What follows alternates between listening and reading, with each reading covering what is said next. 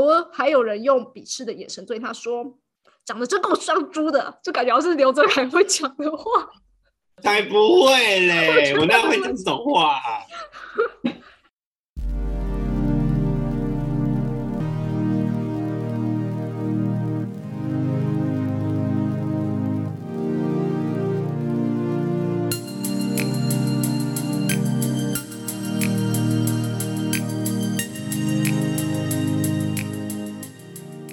？Father 的原型，好，父亲的原型，Father 对于父性权威的想象，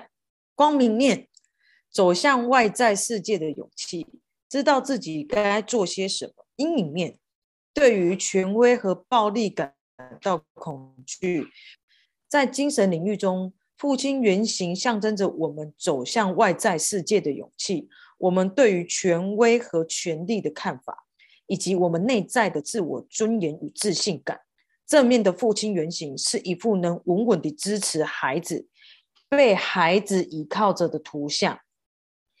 一个有如我们内心渴望的父亲形象，是能够为孩子指出光明在哪里，能够保护孩子不要误入黑暗的洞穴，使孩子能在充满威胁感的外在环境中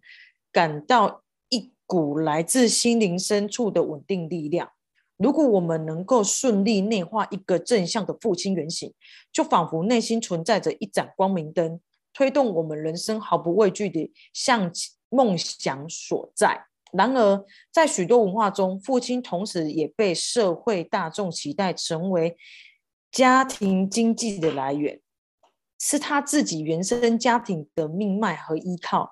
以致许多父亲成为父亲后，心里仍无法脱离原生家庭自立，而在重重的束缚中，变成婚姻家庭那个不轻易显露出感情的权威角色。很多孩子因而产生父亲缺席的感受，或者觉得与父亲之间有强烈的疏离感，不知怎么靠近这个仿佛家庭里的神一般的角色。仅仅活在对父亲的想象中，无意识的感受到父亲权威的控制。当父亲和孩子的关系缺乏情感交流，他们实际上的心灵互动就不足以为孩子内在的形象成一幅稳定的父子关系画面。因此，孩在孩子心中，父亲从没见过的神是没什么两样的。这两个原型很容易互相吸纳，交错在一起，变成一种心灵上遥不可及的存在。再者，许多传统教育下的男性面对情感困难困难时，常用暴力和外遇等脱序的方式来处理，让父亲成为许多家庭中令孩子们感到又爱又恨的角色。寻求父亲的关爱却不可得，否认父亲的存在却又不。不自觉的在现实生活中仿照父亲的影子，父亲形象在许多人记忆中成为一种极其纠结的存在。父亲原型的心灵体验纠结，我们内在就越可能出现下列的情绪状态：一、没有办法拒绝别人，很难跟别人说不；没办法拒绝自己内在的权威形象，常批评自己，觉得自己什么都做不好。内在权威形象在批评自己，没办法相信自己，害怕为自己负责负责任。内在权威形象没有办法肯定自己的能力。当一个人成年后，上述这些声音其其实和实际的父亲已经没什么关系了。然而，与现实环境中的父亲或亲呃或近或远的体验，却逐渐形成了我们内在权威的影子，影响了我们某部分的生存样貌。对于男性来说，可能影响他们对自己身上男性性别特质的认同；对于异性恋的女性而言，则可能将这种对父亲的期望投射到伴侣的寻找上。接下来，我们一起看看发生在宣明身上的例子。宣明从小就没有爸爸，在很小的时候，妈妈告诉他：“你就当你爸死了吧，没有那个没良心的男人。”薛敏很懂事，从来不会，也没有兴趣探问父母之间发生了什么事，但他可以感受到妈妈心里有股对爸爸的愤恨，因此他所能做的就是尽量淡化爸爸角色对家庭对他的重要性，显示自己对于没有父亲这件事情一点一点也不在乎。然而有趣的是，虽然父亲从小缺席，母亲对他也没太过严厉，但宣明却对自己有极高的，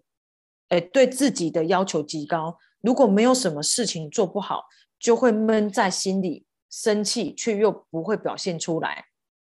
宣明进入职场后人缘极好，尤其是女人，个个都对他留下好的印象。但男性主管们对他的评价就完全相反，他们说，他们都说宣明高傲不受控，眼睛长在头顶上，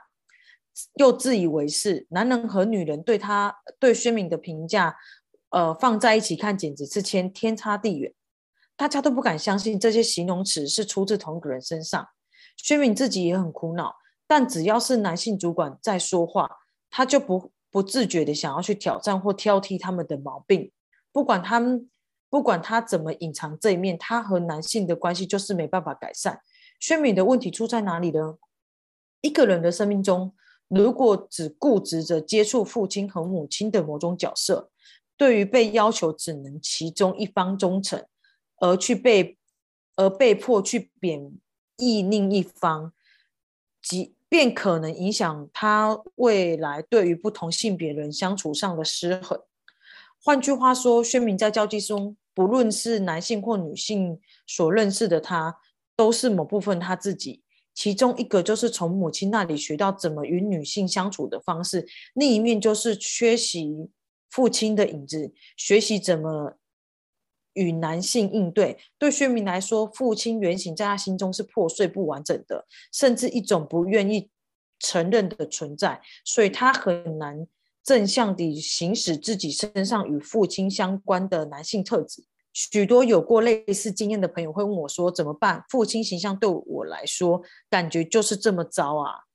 这其实是因为我们没有真正了解到父亲角色的各种面相，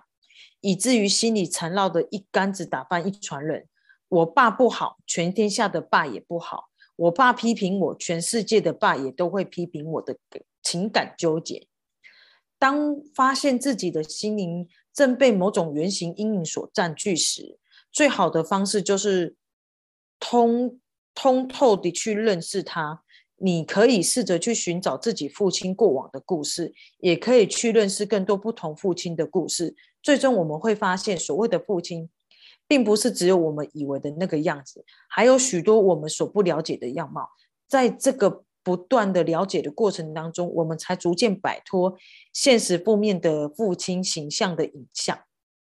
成为那个可以内在提起勇气、关爱和自信的自己的父亲。面对父亲的原型阴影，可以怎么做呢？趁空时翻一翻家里的老照片，然后想一想，你对父亲的印象、想象是什么？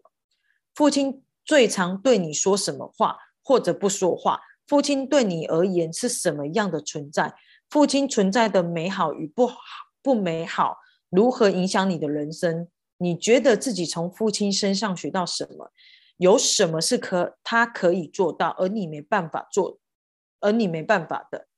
有什么是他没办法做到，但你却可以的？哪些没有办法从父亲身上获得的？你是怎？你可以怎么提供给自己？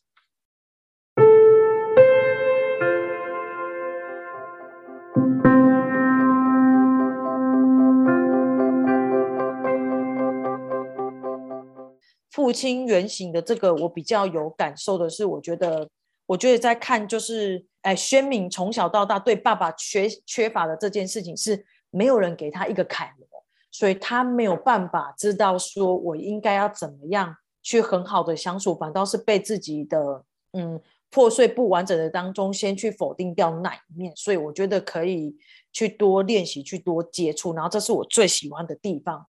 其实我自己有一点类似这样的，我觉得可能很多人都有这样过了，就是。小时候，爸妈都会想要你怎么样，怎么样，怎么样，或者是讲讲，呃，贴切一点，可能是他想要你读什么科系，然后可是其实他，因为他觉得那个可以出人头地，或者是他觉得那个可以找到好做工作，可以赚到很多钱，所以他要你读那个。可是实际上，那个不一定是你想要的，那就跟你自己的出人头地，跟你你自己觉得呃可以呃很有很好发展的那个路就不一样了。所以我觉得他后面的那个问题还蛮有趣的。他晚安用你本业行销设计，感谢那个佳琪的导读。然后我今天非常喜欢的地方是，其实我觉得两个真的就是蛮类似的，应该说根本就快要一样了吧。只是说，嗯，我们在于这个，因为我刚刚看到他前面那个父亲的三个三个那个圆形的记忆点哦，然后我就觉得，哎，这个好像是蛮多人会去会没有办法跨过的那个坎，比如说你没办法拒绝跟别人说。不啊，因为你没办法跟没办法说拒绝的时候呢，你其实你就要接受你自己心里不舒服。可是其实你又跟别人拒绝的时候，你又觉得你又怕别人会不高兴。我觉得很多时候好像就是一些阴阴影面，所以我就是开始想，它对应到他最后面那边父亲那个问题的时候，是不是也可以透过这些问题去解答我们为什么可能在面对一些拒绝的时候，我们会。惯性的想要双方都好，而不是表达正确的告诉对方，可能我不要，或者是我要这件事情。所以我也在思考，就是每一个原型的问题，我都觉得大家可以呃找个时间呐，自己写一写，因为我觉得真的还蛮面对内心的吧。我在想。